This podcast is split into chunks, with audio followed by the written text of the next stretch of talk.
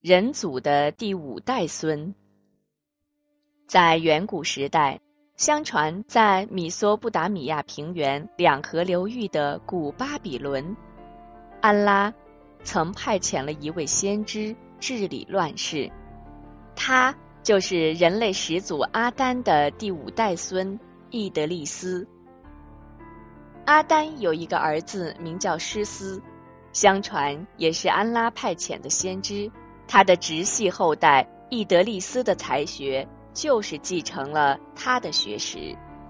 伊德利斯出生于人祖阿丹逝世三百余年之后，是一位聪颖好学、多才多艺的人。他不仅把老祖先传下的技艺完全学到了手，而且还进一步创新，制造出了以前所没有的横器和兵器。发明了缝纫棉布和皮革的技术，他精通算术，熟悉星象学，他还把茅草和竹子制成笔，用来研习写字，并成为世界上的第一位书法家。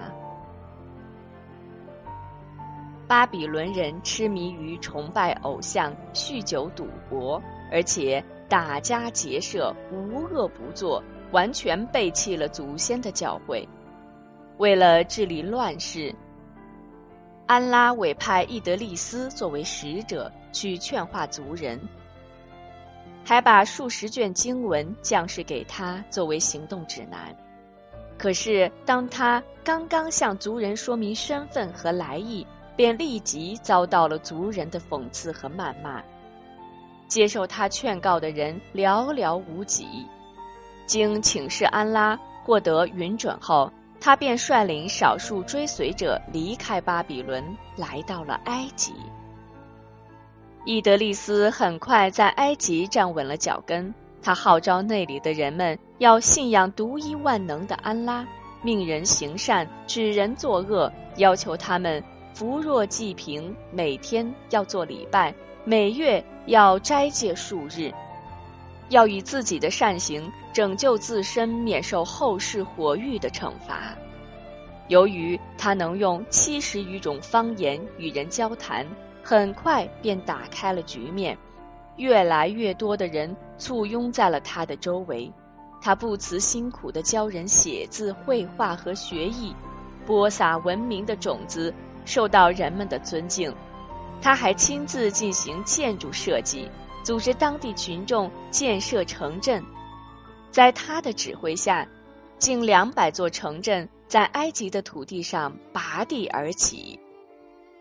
他把这些城镇划分为四个区，向每个区派去了管理人员。为了普遍接触各个区的居民，他轮番到各区居住，每年迁居一次。在伊德利斯的治理之下。古老的埃及欣欣向荣，伊德利斯以其诚实的为人、刚毅的性格和高尚的品德，受到每一个接触过他的人的敬仰和爱戴。相传他还是一位思想家，他在劝教过程中留下了不少意义深邃的名言，如“人的生命就是智慧，忧愁强于懊恼。”超越界限者永无满足。伊德利斯在世上活了八十二岁，他是在不知不觉中死去的。取命天仙阿兹拉伊勒奉安拉之命，在伊德利斯毫无痛苦的情况下取走了他的灵魂，然后把他的身体背起来，展开翅膀，飞上了天空。古兰经说，天有七层，最高处是在第七层。安拉为了把伊德利斯提高到一个崇高的地位，命令取命天使把他送到了第四层，让他不等整个世界毁灭，提前升入了天国。